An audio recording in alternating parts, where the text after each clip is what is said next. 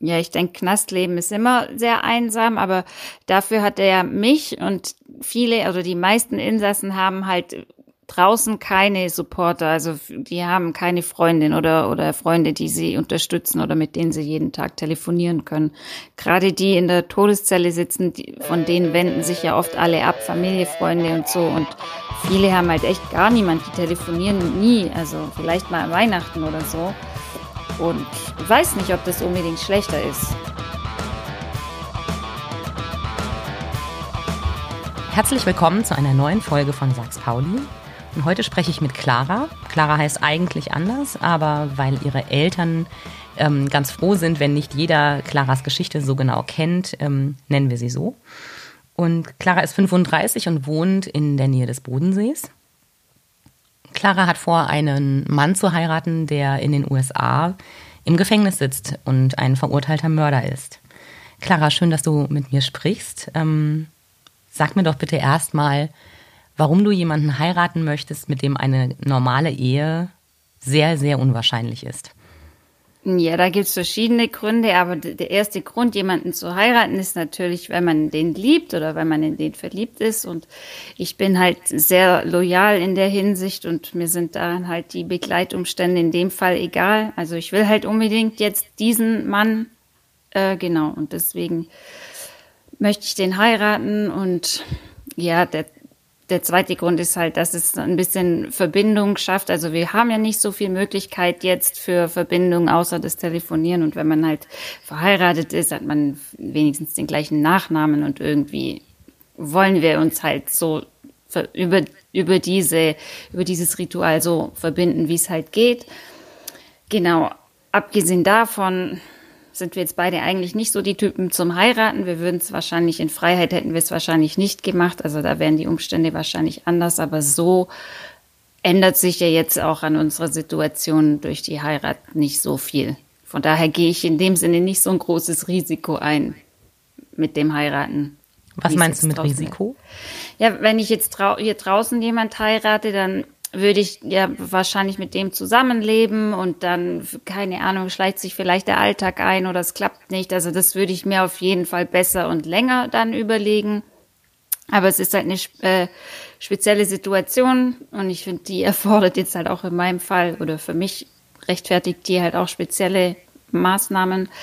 Genau, aber normalerweise bin ich nicht so der Typ zum Heiraten. Ich finde es, also ich finde es zum Beispiel auch total kitschig. Ich, ich würde niemals irgendeine Zeremonie wollen oder ein Brautkleid oder sowas anziehen. Von daher finde ich das sogar ganz gut, dass das die Rahmenbedingungen, dass die ein bisschen steriler sind und nicht so, nicht so kitschig, wie man es kennt.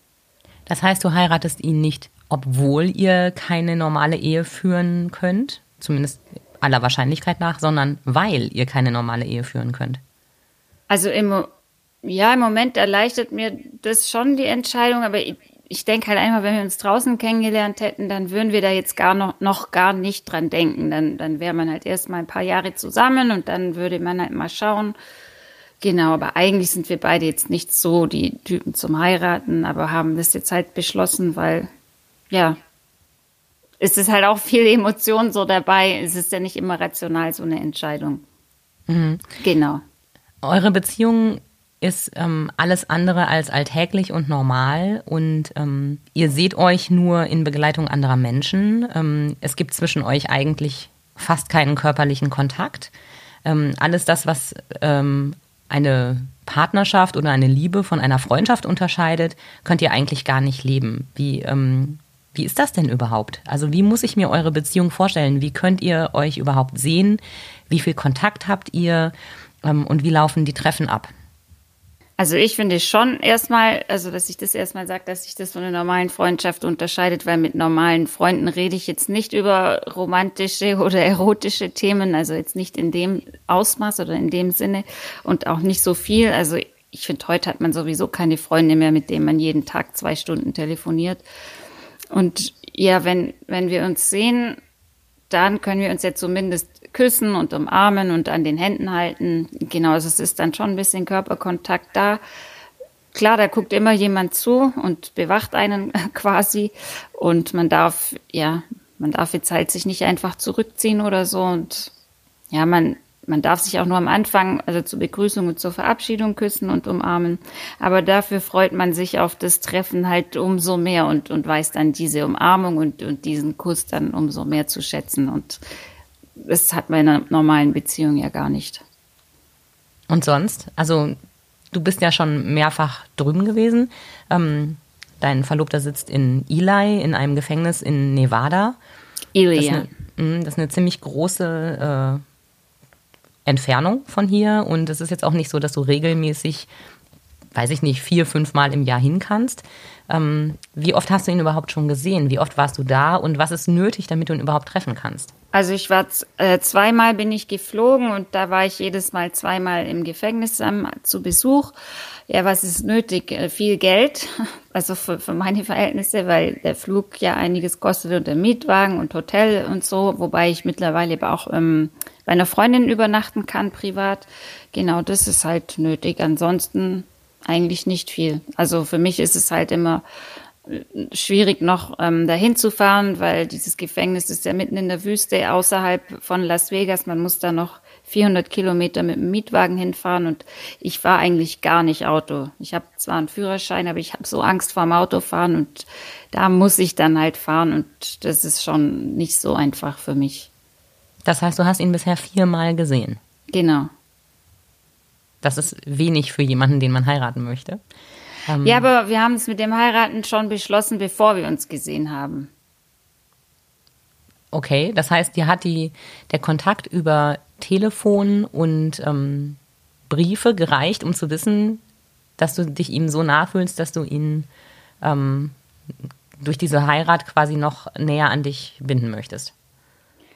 Das klingt jetzt so, das klingt jetzt so nach so einer typischen Frau, die, die den Mann an sich binden will. Also das, ich bin so nicht, also ich bin auch nicht eifersüchtig. Wir wollten das beide so und ja, es geht halt auch äh, um so Sachen, keine Ahnung, wenn einer mal stirbt, wer kriegt dann die Sachen vom anderen oder so. Oder vielleicht gibt's irgendwann mal Conjugal Visits, also vielleicht gibt's irgendwann mal Besuche, wo man sich doch sehen darf, aber halt das geht dann halt auch nur, wenn man verheiratet ist. Ähm, Genau, aber wir, also wir haben halt über das Thema heiraten schon vorher gesprochen, aber wir, wir sind auch schon realistisch und sagen, ja, wir versuchen es halt, wenn es halt nicht klappt, dann, dann trennen wir uns halt wieder und wenn wir uns beim Besuch nicht gefallen, dann machen wir es halt doch nicht. Also wir waren da jetzt nicht irgendwie verklärt oder so. Und mir ist schon klar, dass das auch nicht klappen kann, aber das ist ja bei jeder anderen Beziehung auch so. Das stimmt. Ähm, lass uns mal über äh, deinen Verlobten selbst sprechen. Er heißt Michael mhm. ist äh, 20 Jahre älter als du. Mhm. Und ähm, er sitzt seit 28 Jahren, glaube ich, im Gefängnis, weil er zwei Frauen ausgeraubt und ermordet hat. Ähm, zumindest ist das das Urteil. Genau, das ähm, ist das Urteil. Er sagt, es stimmt nicht, oder? Genau, er sagt, es stimmt nicht. Ich weiß es nicht, ich war nicht dabei. Ich weiß, dass viele sagen, sie waren es nicht, aber es ist, also ich kenne so wie ich den Fall kenne, finde ich es plausibel, dass es nicht war, aber. Kannst du ein bisschen mehr darüber erzählen? Also kannst du von dem Fall was sagen, was da passiert sein soll? Also ich kann nur das sagen, was halt eh in den Medien steht. Ich darf also nicht über den Fall großartig reden oder was jetzt halt abläuft. Ähm, ja, ihm wird halt vorgeworfen, dass er zwei Frauen umgebracht hat, ähm, im, im, ja, mit einer Komplizin im Zuge von einem, von einem Raub was alles damals im Drogenmilieu stattgefunden hat. Ähm, genau, und ähm, es steht auch so, in den Medien findet man es auch so, dass, dass es halt keine Fingerabdrücke oder irgendwelche DNA-Beweise gab, sondern es nur aufgrund von einer Zeugenaussage, ähm, also die Verurteilung stattgefunden hat oder aufgrund von verschiedenen Zeugenaussagen. Aber so richtige Beweise gab es eigentlich nie. Und ja, genau, und der Prozess von vor 28 Jahren wurde ja mittlerweile auch für ungültig erklärt, weil er verschiedene Fehler hatte, weil der Richter befangen war und somit, also im Moment sind die Todesurteile aufgehoben und es kann sein, dass er einen neuen Prozess bekommt. Was würde das denn für dich bedeuten? So wie du das gerade geschildert hast, möchtest du ja eigentlich gar nicht so eine ganz klassische Beziehung in Freiheit zusammenleben. Wenn er jetzt wirklich aus dem Gefängnis kommen würde, ähm, Könntest du dir dann vorstellen, dass das alles sich ändert und könntest du dir vorstellen, mit ihm zusammenzuleben? Würdest du dann in die USA gehen? dass ich keine klassische Beziehung will, das stimmt nicht. Ich würde natürlich schon gerne mit dem richtig zusammen sein. Also das Einzige, was ich halt gesagt habe vorher, ist, dass wir dann vermutlich nicht jetzt schon geheiratet hätten. Okay. Aber ich würde schon gerne mit ihm zusammen sein wollen und ich hoffe es natürlich auch, dass er bald rauskommt. Aber was heißt, ich hoffe es? Das sage ich nicht. Ich, also meine, ich hoffe es für mich, aber ich habe keine Hoffnung, keine realistische Hoffnung, dass es in, in absehbarer Zukunft passiert.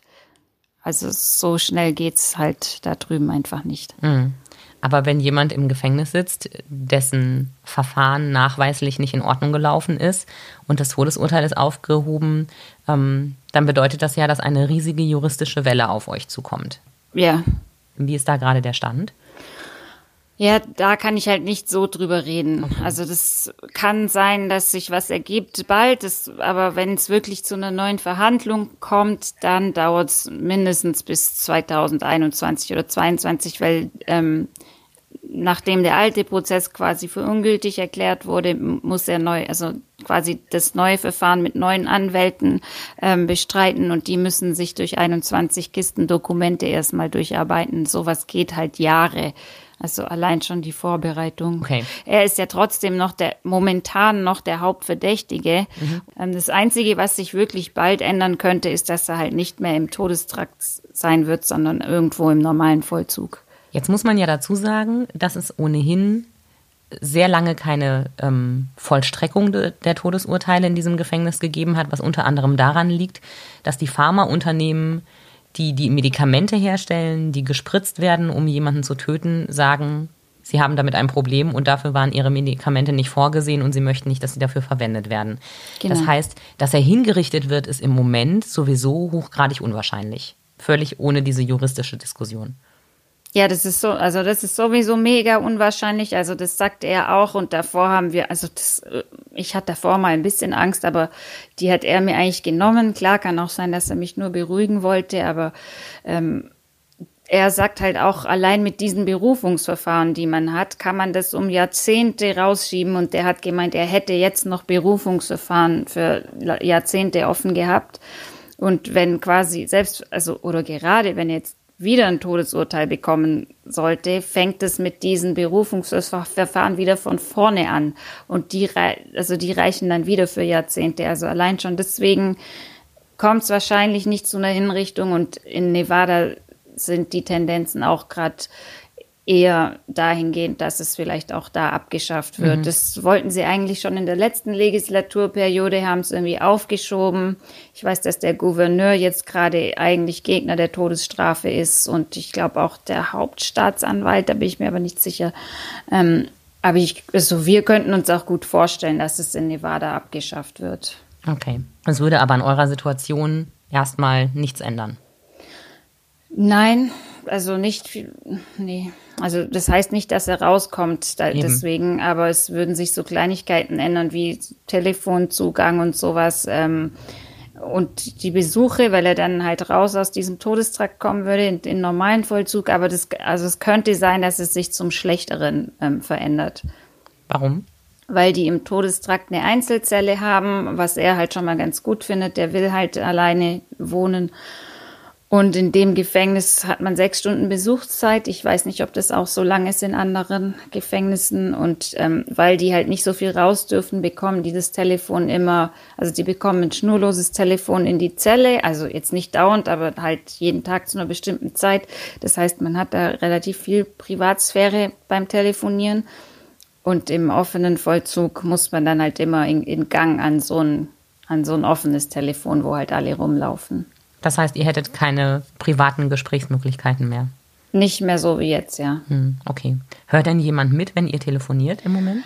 Also die Gespräche werden alle aufgezeichnet, aber das sind ja so viele Stunden, die da alle telefonieren. Also wir telefonieren ja echt ein bis zwei Stunden jeden Tag und die werden halt nur abgehört und ausgewertet, wenn es irgendeinen Grund gibt. Also wenn die gerade wirklich gezielt nach irgendwas suchen. Aber es wird alles aufgenommen, ja. Okay. Wie fühlt sich das für dich an, wenn du weißt, dass da ein Band mitläuft, wenn du mit ihm sprichst?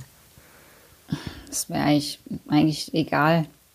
Also wir reden ja nicht über irgendwas Verbotenes oder mhm. so.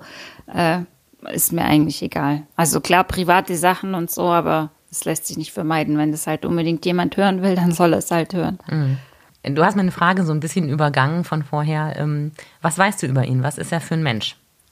Ach so, also ich würde mal sagen, ich weiß so ziemlich alles über ihn. Ähm, ja, er ist halt also sehr intelligent. Äh, er hat einen IQ von 141. Das hat immer, das habe ich immer jedem gesagt und die, es würde nirgends erwähnt in den Medien.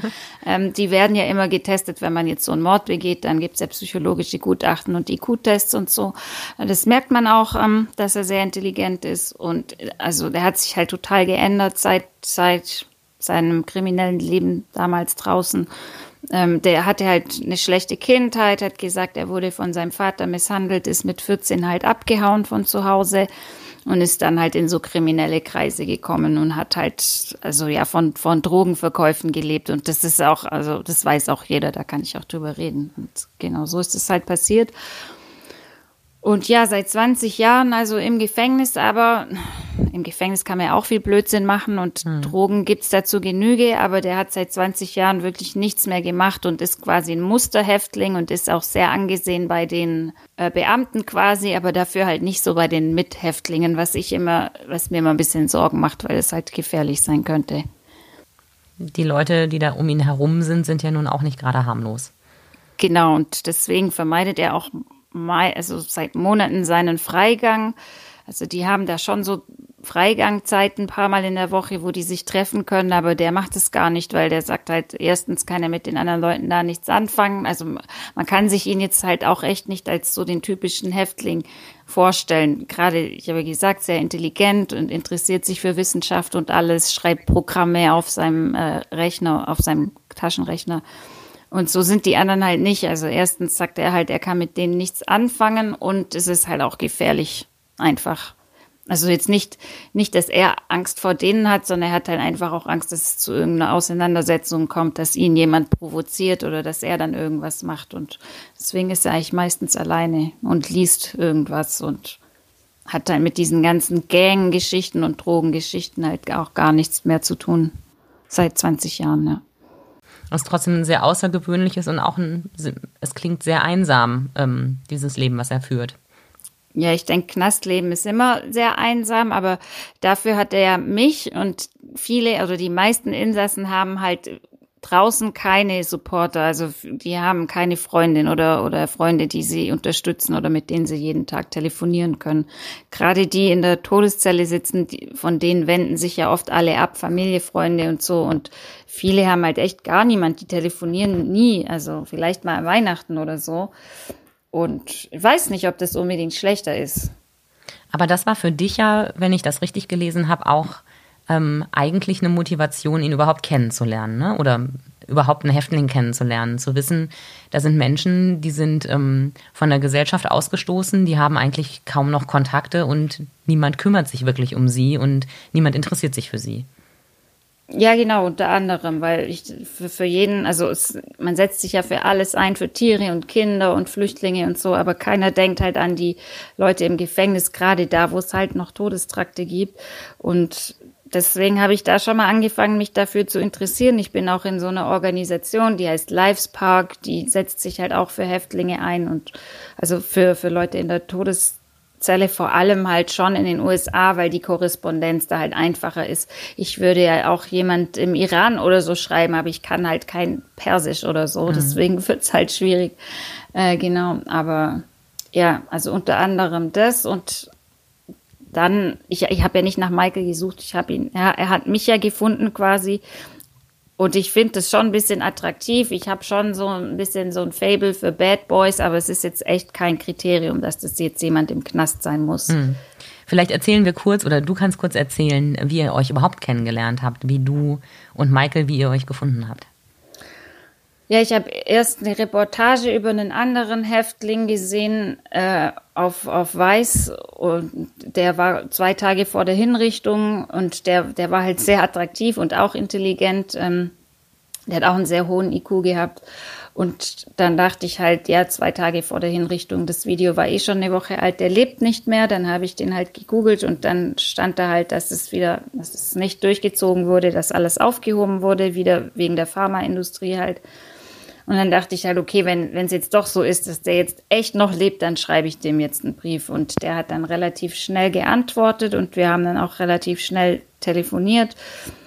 Und der wollte aber unbedingt hingerichtet werden, weil der echt, der hatte einfach keinen Bock mehr auf dieses Knastleben. Der war auch schon, glaube ich, 16 Jahre im Knast oder so. Und genau, da dachte ich halt, ich kann ihm die Zeit noch ein bisschen verkürzen, einfach mit, mit und, diverser Unterhaltung. Und das hat er auch sehr geschätzt und war sehr dankbar dafür. Und der hat sich dann aber aufgehängt im Januar. Und also im Januar 2019 hat er sich aufgehängt. Und das war halt der beste Freund und Zellennachbar von Michael. Und weil der diesen Selbstmord geplant hat, der hat der halt Michael kurz davor einen Zettel gegeben mit seinen wichtigsten Kontakten, wo halt ich auch unter anderem dabei war. Und hat halt gemeint, ja, falls irgendwas passiert, soll er da halt anrufen und den Leuten sagen, was passiert ist. Und dann hat halt Michael mich angerufen und so haben wir uns halt kennengelernt. Okay, und ähm, wann hast du gemerkt, dass da zwischen dir und Michael mehr ist als Korrespondenz und ähm, Unterhaltung über Wissenschaft und äh, Philosophie? Ja, schon ziemlich bald. Also ich habe mich das neulich auch mal gefragt, aber im Januar, ich weiß halt, dass wir im Januar angefangen haben zu telefonieren. Also es war eigentlich auch fast gleich täglich. Und er hat halt Ende Februar Geburtstag und ich, da habe ich noch an die Geburtstagskarte gedacht, die ich ihm geschickt habe und da waren schon, also die war schon irgendwie so mit Schatzi und Herzchen und so, also war es relativ schnell, ja, so zwei mhm. Monate, sechs Wochen oder so. Also Hals über Kopf, wie das manchmal so passiert. Weiß nicht, ob das Hals über Kopf ist. Also es war jetzt nicht Liebe auf den ersten Blick, weil ich ihn ja nicht gesehen habe mhm. am Anfang nur am Telefon, aber ja, wenn man halt so viel redet, dann lernt man sich halt schon, ich finde, da lernt man sich halt noch mehr kennen, als wenn man jetzt datet, auch hier im echten Leben, weil da macht man meistens dann andere Sachen als reden und dann merkt man eher später, wenn das halt irgendwann nachlässt, dass man sich vielleicht doch nicht so gut versteht. Wann hast du denn angefangen, Freunden und Familie davon zu erzählen, dass da nicht nur Briefe schreiben und Telefonate sind, sondern, sondern dass du dich in ähm, einen Verurteilten in einem amerikanischen Gefängnis verliebt hast. Das, ich finde es so unspektakulär in dem Sinne, dass ich das gar nicht weiß. Ich, also wenn das so war, dann habe ich das gleich erzählt. Weiß ich jetzt nicht mehr. Aber ich, hab, ich behandle das jetzt nicht anders als, als jede andere Freundschaft oder Beziehung. Okay, aber du würdest schon zustimmen, dass es keine ganz übliche Beziehung ist. Das äh, kann man, glaube ich, schon als Fakt sehen, ähm, dass es nicht die Standardbeziehung ist mit äh, ich treffe irgendwo jemanden, weiß ich nicht, an der Arbeit oder bei Freunden, wir daten zehnmal und stellen fest, äh, da ist was zwischen uns. Also wenn jemand im Gefängnis sitzt und man weiß, dass die Voraussetzungen völlig andere sind als ähm, die einer, ich nenne es mal, alltäglichen Beziehung, das kann man ja nun nicht ganz von der Hand weisen. Ja, ich kann nicht von der Hand weisen, dass das so wahrgenommen wird, aber ich will das. Ich, also es gibt viele Sachen, von denen ich halt sage, oder, oder was ist normal? Also mhm. das definiert ja die Mehrheit oder was man normal nennt, ist halt normal. Aber ich will der Sache keinen Sonderstatus zuweisen, indem ich sie anders behandle, weil für mich ist es trotzdem eine normale Beziehung. Und ich finde halt, wenn man jemand liebt, im Normalfall, dann macht man alles für den und das ist einem halt egal. Die Umstände sind einem halt egal und bei uns sind die Umstände halt so, bei manchen sind die Umstände halt anders. Da gibt es ja noch andere problematische Konstellationen. Mhm. Von daher, also ich finde es gar nicht so. Also ich verstehe schon, dass jemand das komisch findet, aber ich lasse mich, ich will mich da nicht reinzwängen lassen in dieses Verhalten, dass ich das jetzt so auch so sonderbar behandle. Mhm. Was sagen denn deine Freundinnen und deine Familie dazu? Also die meisten sagen nicht so viel, weil die kennen mich ja schon, schon lange und die, also die wissen ja, wie ich bin und von daher sind die jetzt auch nicht überrascht, weil ich halt, ja, keine Ahnung, wie ich das sagen soll, aber die kennen mich und die wissen halt, dass, dass es bei mir schon immer ein bisschen anders alles war. Ähm, ja, es hat echt noch nie jemand irgendwas gesagt. Meine Mutter nervt es dann halt so, dass ich so viel Geld ausgebe fürs Fliegen und oh, zahl doch lieber dein BAföG zurück oder sowas, mhm. Äh, solche Sachen. Und der Einzige, der wirklich damit ein richtiges Problem hat, ist eigentlich mein Bruder. Aber sonst, sonst echt niemand. Allerdings weiß ich auch nicht, was die Leute reden, wenn ich nicht da bin. Das, das weiß man nie. Weiß man nie. Aber ich habe, ich gehe damit ganz normal um, wirklich ganz normal, wie mit jeder anderen Beziehung und es hat noch nie jemand was gesagt, außer halt so, ja, wie geht es ohne Körperlichkeit oder so. Aber, mhm. aber das sitzt irgendwie verurteilt oder so nicht. Das Thema Verurteilung ähm, ist ja für dich auch ein ganz wichtiges. Du sagst von dir selbst, du urteilst nicht. Das ist auch einer der Gründe, warum für dich eine Beziehung mit jemandem, der im Gefängnis sitzt, nicht so außergewöhnlich ist. Ähm, wo kommt das her? Also ich muss ehrlich zugeben, wenn du aufzählst, ja, es gibt Leute, die kümmern sich um, ähm, um Tiere und um Natur und um, ähm, weiß ich nicht, Flüchtlinge. Ähm, warum gibt es niemanden, der sich um Häftlinge kümmert? Dann ist mein erster Reflex zu denken, naja, weil die in den allermeisten Fällen selbst verantwortlich dafür sind, in welcher Situation sie sind und weil sie Verantwortung für das tragen, was sie getan haben. Die, den Fall von Michael lassen wir jetzt mal außen vor, wenn du sagst, du glaubst ihm, dass er es nicht war. Äh, unschuldig im Gefängnis sitzende ist sicherlich nochmal ein anderes Thema. Aber ich finde, es ist schon ein Unterschied, ob jemand selbst verschuldet in eine Situation gekommen ist oder nicht. Ja, ich glaube halt nicht an Schuld und ähm, ich glaube nicht an freie Entscheidungen. Also ich, ich habe Philosophie studiert, fünf ähm, Jahre lang mit Fokus auf, auf Indien, also indische Philosophie. Das ist zwar jetzt nicht, was ich dann selber daraus entwickelt habe, geht vielleicht nicht ganz konform jetzt mit dem, was mein Professor gerne hätte. Mhm. Ich glaube, der glaubt an den freien Willen, aber ich glaube nicht an den freien Willen. Und das ist ja auch das, was die, äh, was die viele Neurowissenschaftler oder die bekannten Neurowissenschaftler, jetzt Wolf Singer zum Beispiel und Gerhard Roth, ähm, was, was die sagen, was man aus den neurologischen Studien ziehen kann, dass wir halt eben keinen freien Willen haben. Ach, und ich finde, da gibt so viele Ansätze, warum es, also für mich, warum es keinen freien Willen geben kann. Also ein, einmal das, dass man das im Gehirn untersucht hat, dass gewisse Entscheidungen halt schon viele Millisekunden vorher im Gehirn quasi nachweisbar sind, bevor sie uns überhaupt bewusst sind. Also allein jetzt, ob ich die Hand hebe oder nicht, habe ich mir eigentlich nicht selber zuzuschreiben. Und ich selber, ich finde, es ist halt auch nicht denkbar. Es ist auch nicht, also ich kann es selber nicht denken, wie mein Wille frei sein kann, weil das Gehirn ist ja auch nur ein Produkt der Natur. Also Menschen sind ja Natur. Wir sehen uns immer gerne als, ja, wir sind die Menschen und die Natur beobachten wir, aber Evolutionär sind wir ein Produkt der Natur und unser Gehirn auch. Also ist jeder Gedanke und jede Handlungsmotivation auch ein natürliches Phänomen und dem muss immer eine Ursache zuvor gehen. Das heißt, es ist alles nur eine, für mich eine Ursache und Wirkungsverkettung ja, und ohne die zuvorgehende Ursache wäre die Handlung ja nicht zustande gekommen. Und wo ist dann die Freiheit? Also ich frage mich halt, wo ich, ich kann meine Freiheit dann auch gar nicht selber denken, weil ich immer denke, es war ja das, was zuvor passiert ist, als Input nötig.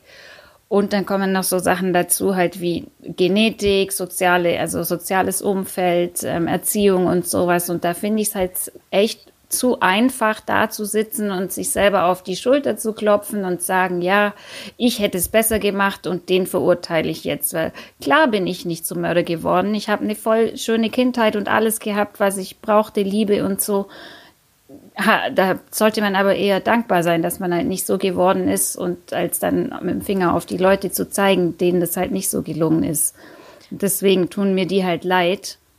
Aber es und gibt ja auch, also da muss ich mal kurz reingrätschen, weil es gibt ja auch durchaus Menschen, die eine sehr schwere und eine sehr traumatische Kindheit hatten, die nicht zum Mörder werden, die nicht im Gefängnis landen, die nicht ähm, diese Taten als äh, Ursache nehmen, um sich selbst Fehlverhalten zu erklären. Und es gibt auch Menschen, die eigentlich eine ziemlich gute Kindheit hatten und die trotzdem hinterher ähm, gewalttätig werden.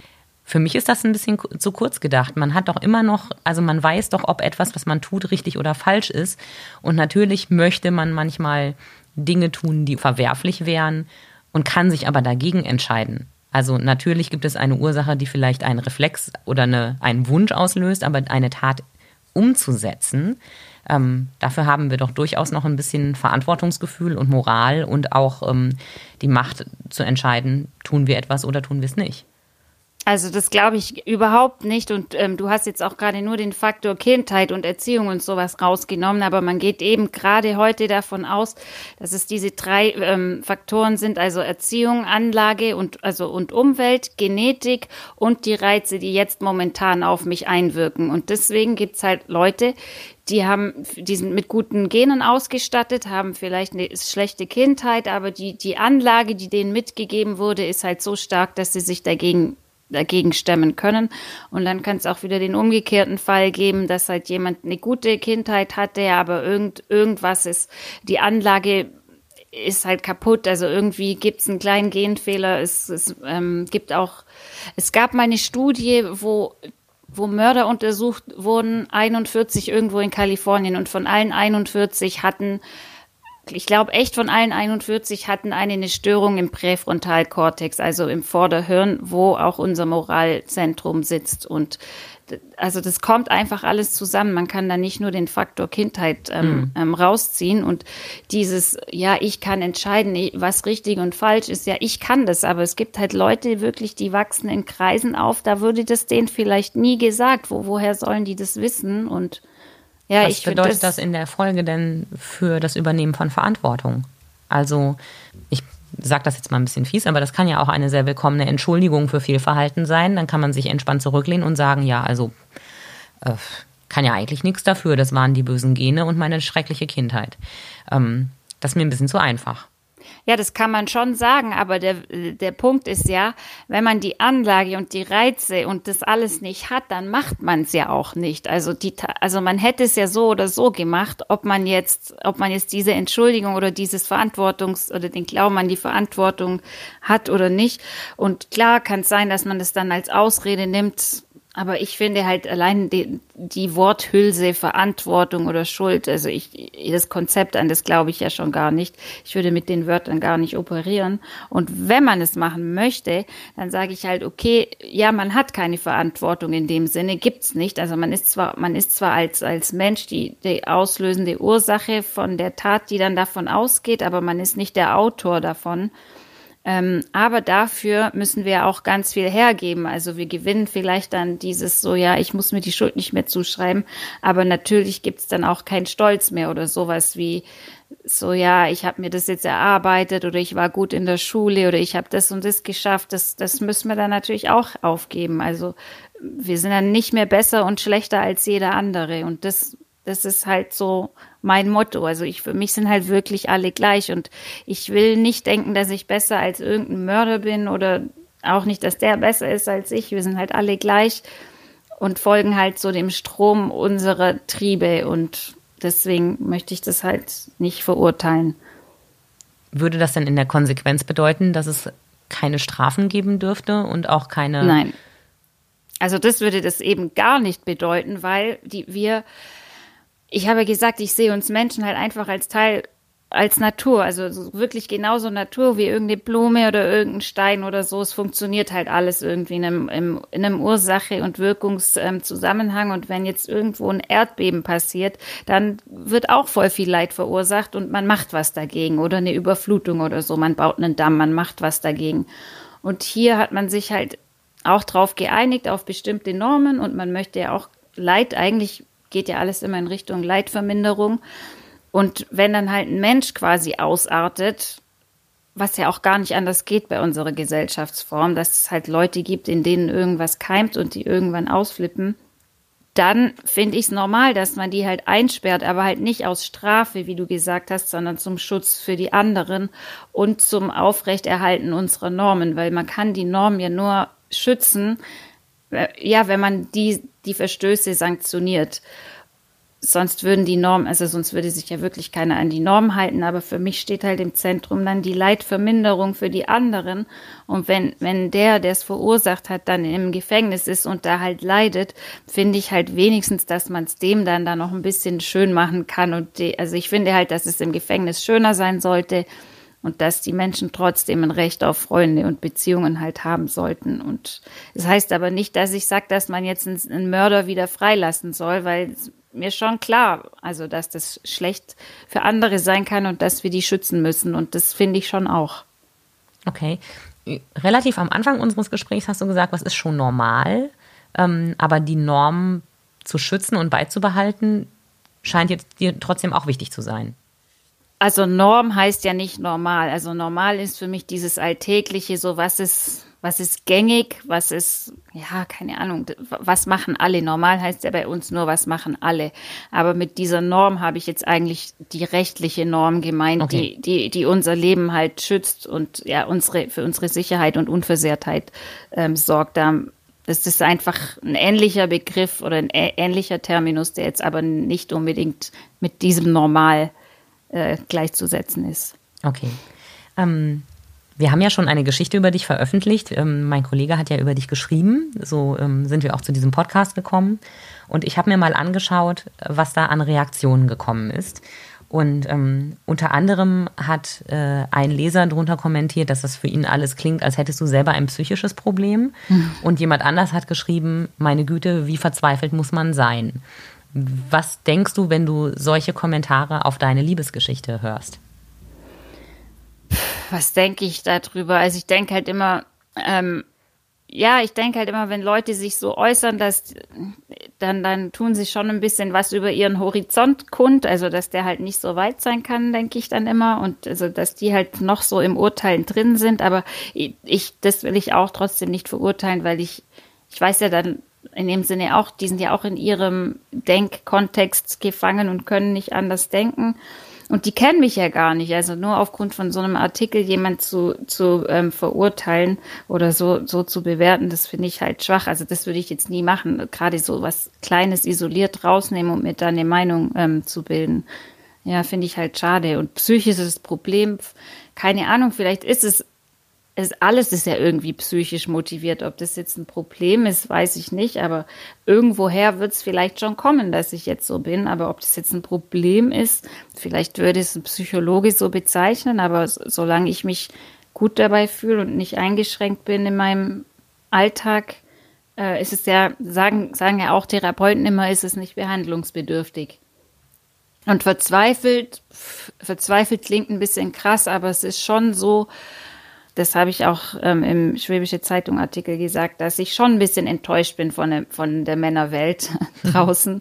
Und ich war halt acht Jahre Single und ähm, das, was ich, also was mir halt in einer Beziehung wichtig ist, ist halt nicht diese Körperlichkeit, sondern diese Verbindung und also so eine gewisse Verbindlichkeit und Lo Loyalität, dass man so füreinander einsteht, dass man jeden Tag Kontakt hat, dass man sich alles erzählt, dass man sich der Familie vorstellt, dass, dass man sagt, guck, das ist meine Frau oder oder Freundin oder Verlobte und das, das findet man echt nicht mehr so einfach. Also das, das war mir alles zu unverbindlich und ich mag es nicht, wenn man sich eine Woche nicht meldet und nicht hört. Und jetzt habe ich halt jemand, der ruft mich jeden Tag wirklich an und ich weiß wann und ich, ja, mhm. das ist für mich besser. Also ich fühle mich jetzt in der Beziehung auch weniger alleine als in den vorherigen ähm, Beziehungen, wo man sich sehen konnte. Mhm. Du hast vorhin so angedeutet, naja, ich war immer ein bisschen anders oder bei mir war immer was ein bisschen anders. Was hast du damit gemeint? Ähm, worauf beziehst du dich da?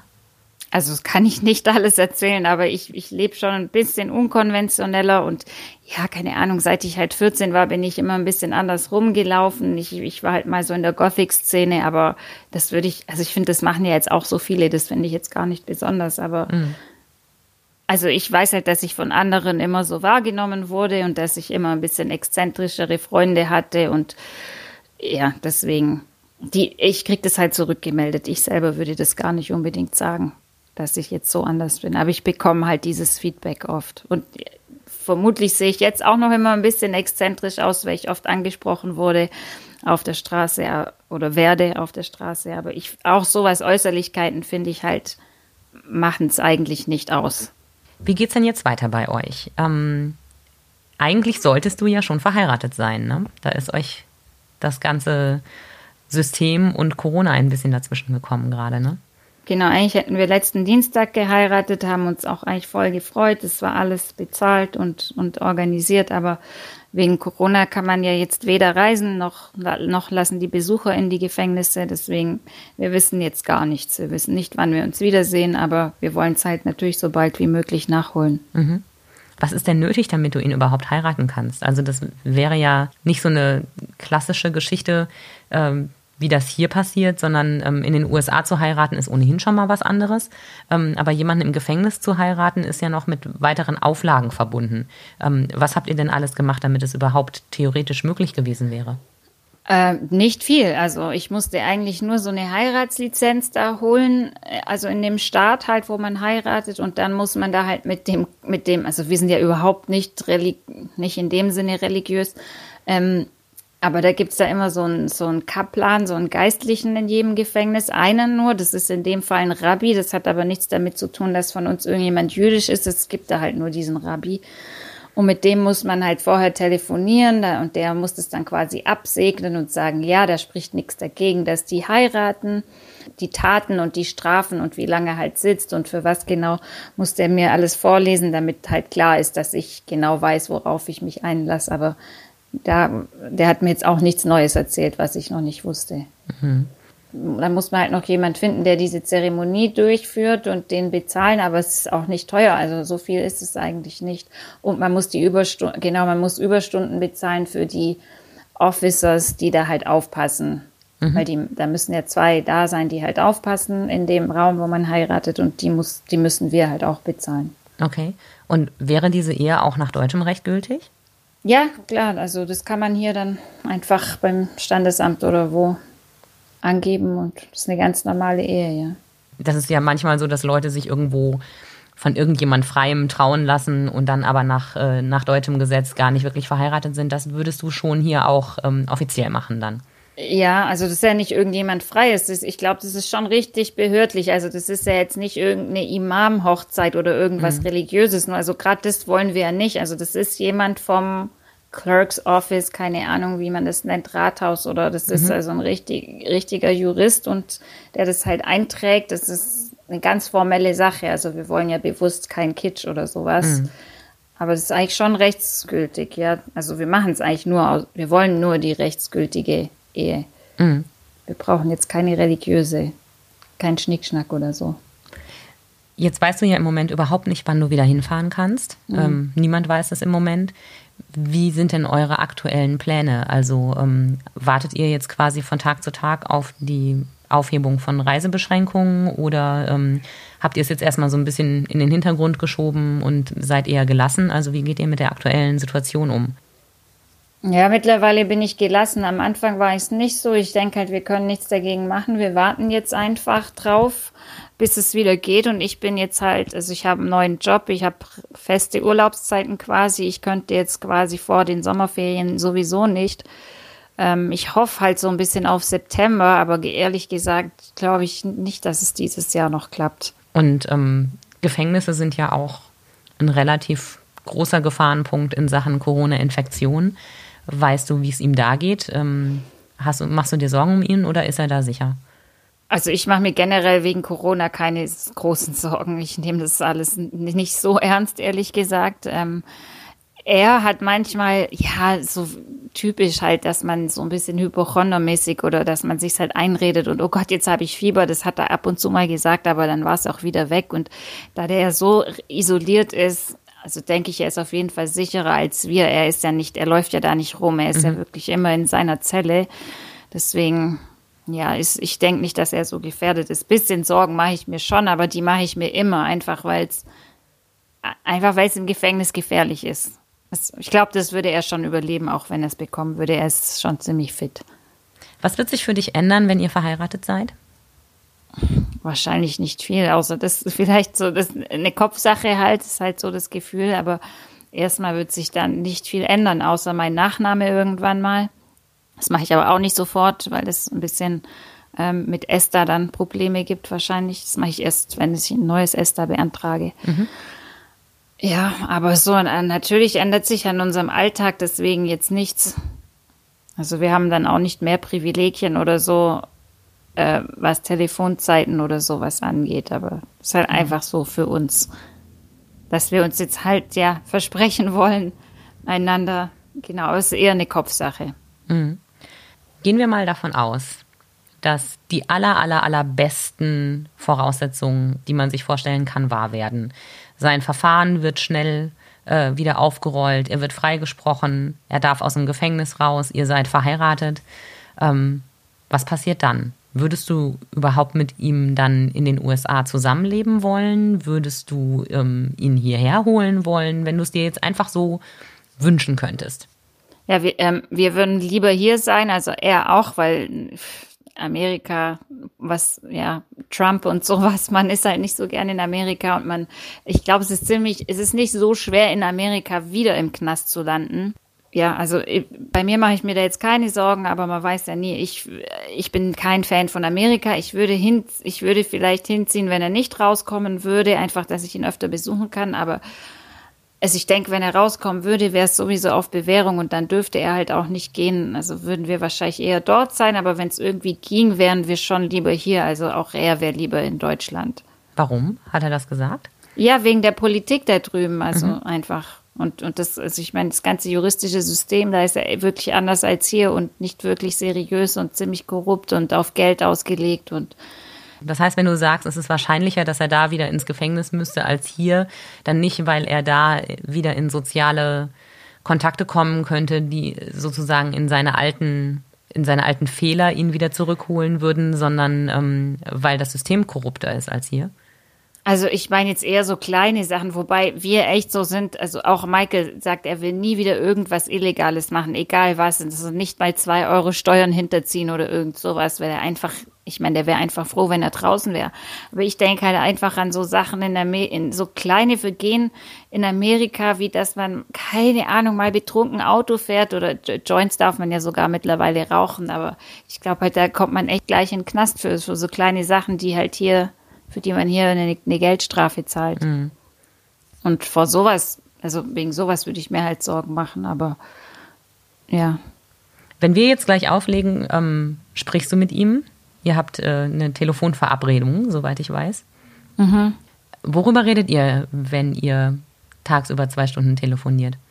über alles Mögliche, über, über seine Situation, was, was er gerade so macht, was ich gerade so mache. Ähm, wie gesagt, ist, also, ist er sehr intelligent. Oft sagt er mir Sachen, die ich für ihn googeln soll oder so, von denen ich aber keine Ahnung dann habe. Irgendwas für seinen Rechner oder irgendwas zum Programmieren oder irgendwas über Physik. Ich, ich interessiere mich zwar auch für Physik, aber er ist besser als ich. Ähm, über Philosophie, über Neurowissenschaft. Ähm, ja, natürlich dann auch zwischenmenschlich über Sachen, die ich jetzt nicht sagen möchte. Ich habe ja gesagt, wir haben viel Privatsphäre, die wahrscheinlich nicht mehr, die es nicht mehr lang geben wird. Deswegen nutzen wir das schon aus, wenn wir noch Zeit haben, alleine zu telefonieren. Ja, bei uns wird es eigentlich nie langweilig. Meistens, ich muss aber dazu sagen, dass Michael sehr, sehr viel redet und ich meistens zuhöre und er redet. Also äh, nicht meistens, aber es ist schon oft so, dass Michael mal zehn Minuten redet und ich sag nur mhm, mm mhm. Mm also das finde ich gut, ich höre ihm gerne zu, aber er erzählt gerne. Du bist ja auch wahrscheinlich der Einzige, dem er was erzählen kann. Äh, ja. So, äh, du bist ja sein einziges Outlet eigentlich. Ne? Du kannst ja mit vielen Menschen kommunizieren und ähm, Dialoge führen und er bekommt ja, wenn er nur liest, ähm, bekommt er ja Input und kann aber seine Gedanken ja wahrscheinlich nur dir gegenüber wirklich auch formulieren, oder? Im Moment schon. Also ja, wir hatten mal so eine gemeinsame Freundin, die ist aber, ja, hat sich verlaufen. Ab und zu telefoniert er noch mit einer anderen Freundin, wo ich den Kontakt wiederhergestellt habe. Sonst noch mit seiner Mutter. Und jetzt gerade habe ich ihm einen Freund gesucht. Ich bin mal gespannt, was da draus wird, weil, ähm, ja, wie gesagt, wir interessieren uns für indische Philosophie und ich habe halt, ich kenne halt jemand, der sich, also der aus Indien kommt und selber auch was, Phys also mit Physik studiert hat und das, da dachte ich, das wäre der richtige Kumpel für Michael und da habe ich jetzt den Kontakt hergestellt. Dann kann er vielleicht mal mit jemand reden, der noch mehr Ahnung hat von Physik als ich. Genau, also ich gucke schon, dass ich ihn mit, mit der Außenwelt ein bisschen vernetze. Dass er nicht nur mit mir redet, weil im Moment halt, also mit seiner Mutter kann er jetzt nicht über solche Sachen reden. Mhm. Und dass er halt auch noch einen Kumpel hat oder einen Freund und nicht nur eine, eine Geliebte oder eine Frau, das ist ja schon noch ein bisschen was anderes. Mhm. Clara, danke, dass du ähm, so offen erzählt hast. Ähm, und ich wünsche dir, dass äh, es möglichst schnell in dieser Zeit jetzt Klarheit für euch gibt und ihr ähm, euren Weg gemeinsam weitergehen könnt, wie auch immer der aussieht. Ja, das hoffe ich auch. Das wünsche ich mir auch. Danke. Danke. Das war Sachs Pauli, ein Podcast von Andrea Pauli. Die Musik hat Tommy Hauck für uns geschrieben und eingespielt. Mein Gast heute war Clara, die Verlobte eines verurteilten Mörders. Wenn auch Sie, wenn auch ihr Feedback oder Vorschläge für Themen habt, dann schreibt mir an podcast.schwäbische.de. Danke fürs Dabeisein. Wir hören uns.